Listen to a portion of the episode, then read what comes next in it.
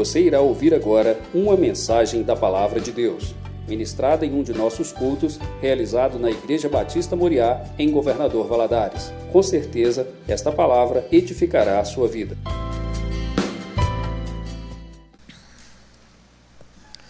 Romanos capítulo 15, nós vamos ler apenas um versículo. Versículo 13.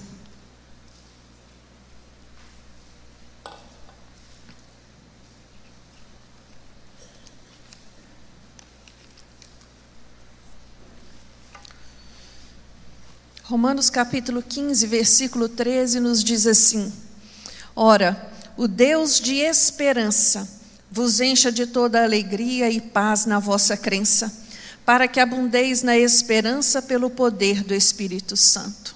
Amém? Fecha seus olhos agora um minutinho. Fala com o Senhor. Senhor, fala comigo. Peça a Ele para ministrar no seu coração essa palavra, para que você possa entender o significado da esperança no coração do crente. Senhor, nós te louvamos e te damos graças, Deus, por estarmos aqui reunidos na tua presença. Nos sentimos, Senhor, privilegiados por estarmos na tua casa. É maravilhoso louvar o teu nome. É maravilhoso, Senhor, ofertar na tua casa. E mais maravilhoso ainda é ouvir a tua palavra ministrada ao nosso coração. Por isso, Senhor, nos dê entendimento, nos dê inteligência para absorver aquilo que o Senhor tem para nós. Nos ajuda, Deus, pois somos dependentes de Ti. É o que oramos no nome de Jesus. Amém. Quando olhamos para a Bíblia, nós vemos a Bíblia nos revelar Deus de várias formas, de maneiras diferentes. A Bíblia diz a nós que Deus é Deus de todo-poderoso. A Bíblia nos diz que Deus é Deus de cura. A Bíblia nos diz que Deus é Deus de amor, que Ele é o Deus conselheiro, que Ele é o príncipe da paz, que Ele é o Senhor dos exércitos, que é Ele que nos salva. Enfim, nós encontramos inúmeros, inúmeras características de Deus no seu próprio nome. E aqui em Romanos, Paulo vai nos apresentar mais uma característica de Deus. Ele vai dizer a nós que Deus é Deus de esperança. E é lindo nós olharmos para essas características de Deus, porque quando nós precisamos de um milagre, nós podemos crer que vamos receber, por quê? Porque servimos a um Deus que é todo poderoso. Quando nós precisamos de paz, nós sabemos que vamos receber, porque Ele tem a paz que excede todo entendimento para nós. Se nós precisamos de amor, nós sabemos que encontramos nele, porque Ele é Deus de amor. Né? E aqui nós vamos encontrar Paulo dizendo a nós que, além de todas essas características, Ele também é Deus de esperança. Mas qual o significado biblicamente falando, de esperança. Porque na Bíblia, esperança não tem nada a ver com pensamento positivo. Se olharmos para a palavra de Deus, a esperança bíblica, ela não é uma certeza, ela é uma certeza e não uma probabilidade. Lá no livro de Salmos, no, no, no Salmo 62, o salmista vai nos dizer assim: porque somente em Deus eu encontro paz e nele ponho a minha esperança. Deus é Deus de esperança. E a esperança bíblica, ela é fundamentada na fé. Só tem essa esperança quem crê em Deus. A esperança do mundo fora de Deus é aquela esperança que eu entendo, ah, eu desejo. Mas a esperança bíblica não. Ela é uma certa expectativa na bênção divina, porque ela está baseada nas, nas promessas, no caráter de Deus e não do homem, porque é Ele que promete. Né? A fidelidade de Deus é onde está embasada a esperança. Mas para nós é é, é, é, entendermos de uma maneira melhor, é preciso ficar claro para nós o que é fé e o que é esperança. Porque fé é para o tempo de hoje, é para o tempo de agora. Lá no livro de Marcos, no capítulo 11, vai acontecer um episódio com Jesus e os seus discípulos. Eles estão viajando, passam por uma figueira. Jesus teve fome, procura um fruto naquela figueira, não encontra nada e professa uma palavra de maldição para aquela figueira, falando para ela que ninguém nunca mais ia comer do fruto daquela árvore. Em todo o ministério de Jesus, é a única palavra com essa conotação que é registrado ali na Bíblia. Quando eles estão voltando de viagem no outro dia, passando por aquela figueira, Pedro observa e vê que aquela figueira está seca, da raiz ao topo. E ali Jesus tira um momento para ensiná-los a respeito de fé. E Jesus vai dizer àqueles homens, no versículo 23 do capítulo 11, ele vai dizer a eles assim: Olha, tendes fé em Deus. Tendes fé em Deus. E no versículo de 24 ele vai dizer: Por isso vos digo que tudo quanto em oração pedirdes, crendo que recebestes, será vosso. Primeiro você crê que recebeu, e depois você vai visualizar com os teus olhos naturais o resultado daquilo que você creu. Fé então é para quê? Para esse momento. Eu preciso de fé para ver aquela pessoa pela qual nós estamos orando que está enferma curada, não é? Eu preciso de fé para ver aquele que está desviado na presença do Senhor antes mesmo dele ser liberto. Eu preciso de fé para ver o meu casamento restaurado antes mesmo dele ter sido restaurado. A fé é para hoje. Agora, em contramão a isso, a esperança é para o futuro. A esperança, ela é para o futuro. Nós esperamos muitas coisas, não esperamos? Nós esperamos ter saúde para trabalhar, nós esperamos ter condição de arcar com os nossos compromissos, nós esperamos é, é, é, em prosperar na nossa vida pessoal, nós esperamos, quanto pais e, e mães, que os nossos filhos sejam homens abençoados, mulheres abençoadas, nós não esperamos isso? A esperança ela nos leva a olhar para o futuro. Mas nós não podemos nos esquecer nunca que a razão da nossa esperança é Cristo. E a nossa esperança não se limita a esse mundo. Nós temos esperança na vida eterna, não é isso que o Senhor nos promete? Que nós estaremos com Ele na glória. Então a nossa esperança ela ainda vai além né, deste, desta vida e destas situações as quais nós vivemos diariamente. Isaías 64, 4 nos diz assim: Porque desde a antiguidade não se ouviu, nem com o ouvido se percebeu, nem com os olhos se viu Deus além de ti, que trabalha para que nele espera. Meu irmão, minha irmã, você quer que Deus trabalhe a seu favor? Espera no Senhor. Espera nele, confia nele. Esse é o princípio. Esperar no Senhor. Na Bíblia nós encontramos uma história, está lá em, no livro de Gênesis, a respeito de uma mulher chamada Raquel.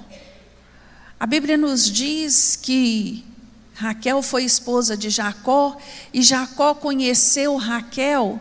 E a Bíblia conta, nos conta que no momento que ele pôs os olhos em Raquel, ele se apaixonou por Raquel, porque Raquel era uma mulher formosa. Só que Jacó se casa com Raquel, mas Raquel não lhe dá filhos. Raquel sofria de um problema. Raquel era estéril. E mesmo sendo amada, mesmo sendo linda, Raquel sofria. Por quê? Porque faltava algo na sua vida. E a Bíblia nos diz lá em Gênesis, no capítulo 30, a partir do versículo, versículo 22, que então Deus se lembrou de Raquel, ouviu-a e abriu a sua madre. Ela concebeu e deu à luz a um filho, e chamou a esse filho de José, dizendo: Acrescente-me o, Senhor outro filho. Como eu gosto deste versículo, porque Raquel, durante anos, foi estéril, nasce um filho e ela coloca o nome desse filho de José. Nós sabemos que o povo hebreu, os nomes para eles tinham significado de valor, significado de peso, e quando você vai estudar, o nome de José traz dois significados: adquirido do Senhor e acrescente-me o Senhor, e, e acrescente-me o Senhor. Ela coloca o nome do filho que ela recebe, do milagre que ela recebe de José. E ali na hora de agradecer, ela pede mais um filho. Raquel está ali exercendo o que no seu coração, irmãos? A esperança de ter além daquilo que ela recebeu. Ela tinha um coração grato, sim nós todos devemos ser gratos a Deus por aquilo que Ele tem feito por nós? Sim. Mas nós podemos ter expectativas de coisas maiores que Ele vai fazer por nós? Sim. Mas para isso eu tenho que ter esperança. Eu tenho que ter esperança. E muitas vezes nós não temos esse coração de Raquel. Nós não recebemos porque não esperamos, estamos satisfeitos com as coisas como elas estão. Nos conformamos com a situação como ela está. Mas Paulo vai dizer a mim e a você, lá em Efésios 3, 20, que Deus é poderoso para fazer infinitamente mais tudo quanto pedimos ou pensamos. O que você tem esperado do Senhor? Hoje é a pergunta dele para a nossa vida. O que você tem esperado do Senhor? Nesse versículo 13 do capítulo 15, ele vai dizer assim: O Deus de esperança vos encha de toda alegria e paz na vossa crença para que abundeis na esperança pelo poder de quem? Do Espírito Santo. Irmãos, você quer usufruir de alegria e de paz? Espere no Senhor. Espere no Senhor. Nós encontramos aqui nesse versículo o resultado que tem aquele que espera em Deus, que crê em Deus, que seja cheio do Espírito Santo. Ele anda cheio de alegria e de paz. Olha só o que o Salmo 146 vai nos dizer no versículo 5: Bem-aventurado aquele que tem o Deus de Jacó por seu auxílio, cuja esperança está no Senhor, seu Deus. Provérbios, Provérbios 10, 28 nos vai dizer: a esperança dos justos é alegria, mas a expectação dos ímpios perecerá. A esperança, quem nos dá é o Senhor. Só tem esperança quem conhece Cristo Jesus. O mundo de hoje vive sem esperança porque não conhece o Senhor. Ele não sabe quem é o Senhor. Então ele se desespera, ele se aflige. Mas você que conhece o Senhor, você que deseja alegria, que deseja paz, a paz que vem do Senhor, Coloque na sua vida. Coloque a sua vida, coloque os seus sonhos, coloque as suas expectativas, coloque a sua fé, coloque a sua esperança no Senhor. Em nenhum outro. Porque nele nós podemos confiar. Porque ele é Deus que trabalha a favor daqueles que esperam nele porque Ele é Deus que nos conhece, conhece o nosso deitar, conhece o nosso levantar, Ele sabe aquilo que o nosso coração anseia. A palavra de Deus nos diz que antes mesmo que abríssemos a nossa boca, Ele sabe o que nós iríamos pedir, Ele sabe o que nós iríamos dizer. Meu irmão, busque ao Senhor. Clame ao Senhor, não conforme com a situação pela qual você está vivendo. Encha-se de esperança no Senhor. Comece a contemplar o mover e o agir dele na sua vida, na vida dos seus, na sua casa, no seu ministério, na sua vida espiritual, na sua vida emocional. O Senhor se preocupa com todas as áreas da nossa vida. Não se conforme. Saia da sua zona de comodismo. Pague um preço por aquilo e por aquele que precisa ser pago. Precisamos orar mais, precisamos buscar mais, precisamos nos entregar mais, precisamos desejar mais, esperar mais de Deus. Às vezes estamos tão preocupados com as coisas voláteis deste mundo e esquecemos de buscar mais do Senhor. O Senhor tem coisas grandes para nós. E a pergunta dele para mim e para você é: o que você tem esperado do Senhor para a sua vida? O que você tem esperado do Senhor para a vida da sua família?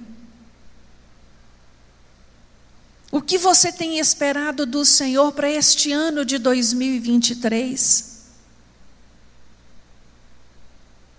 Você acha que o que o Senhor tem para você é a mesma coisa? Você tem orado ao Senhor para que Ele te surpreenda neste ano?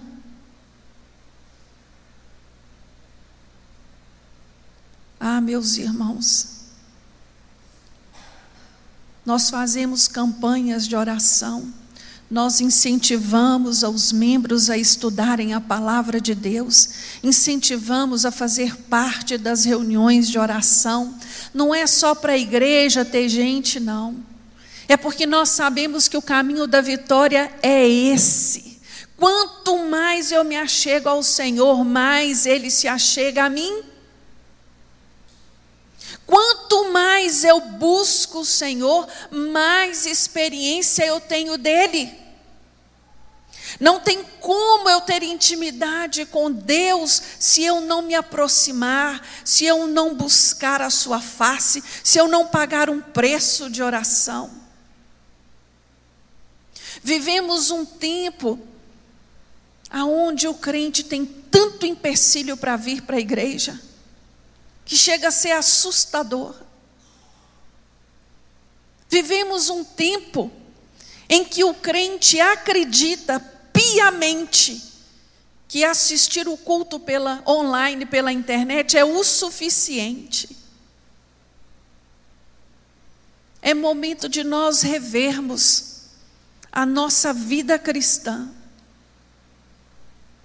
Qual é a minha esperança? O que, é que eu tenho esperado do Senhor? O que o Senhor tem esperado de mim? O que o Senhor tem esperado de mim?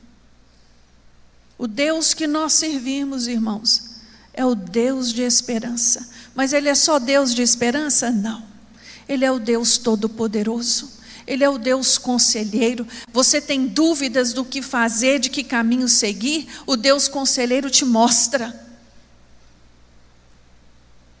Ele é o Deus de cura.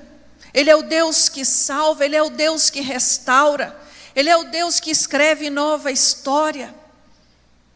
Esse é o Deus que nós servimos. E o Senhor tem muitas coisas para fazer na nossa vida ainda. Muitas coisas. A palavra de Deus nos fala que a esperança depende de saber e descansar na graça de Deus. Eu preciso aprender. Segundo Tessalonicenses 2 nos diz assim: "E o próprio nosso Senhor Jesus Cristo, e nosso Deus e Pai, que nos amou e em graça nos deu uma eterna consolação e boa esperança, console o vosso coração e vos conforte em toda boa palavra e boa obra.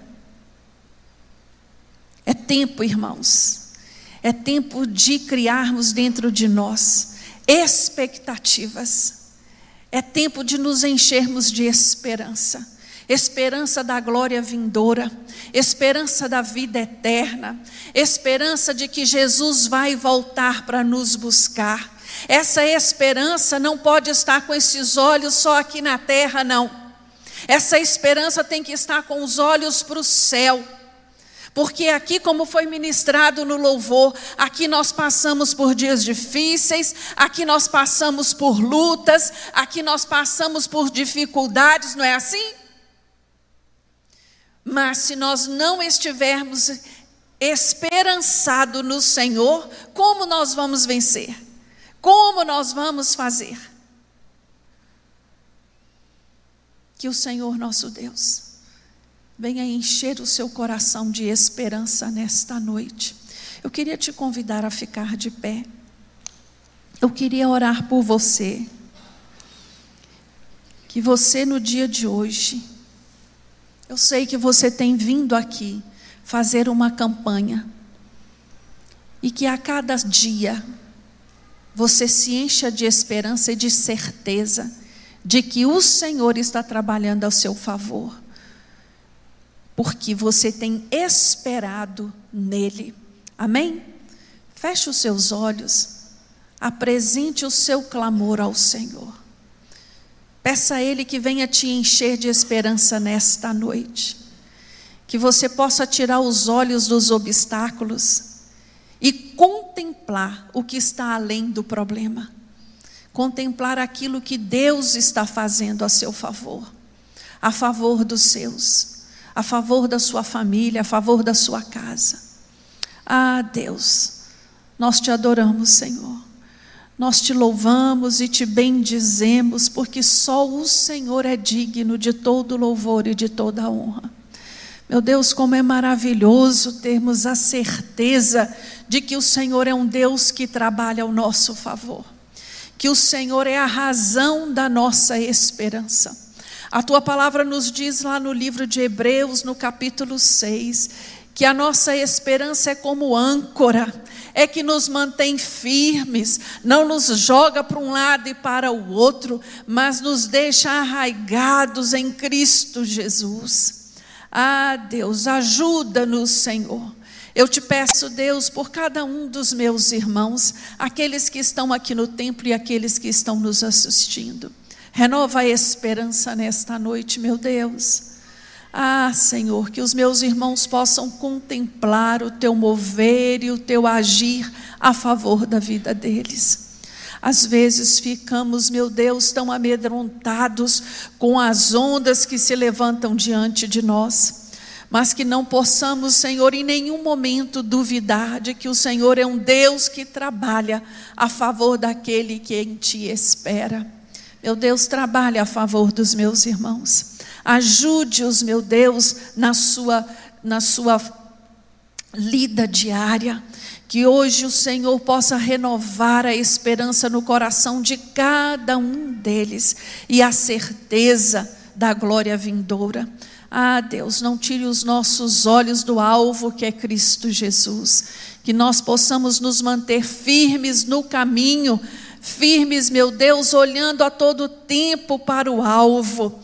Não nos deixe desapercebidos, não nos deixe parar pelo caminho, Senhor. Renova a força, renova o ânimo e a esperança. É o que oramos a Ti, no nome de Jesus. Amém. Deus abençoe a sua vida.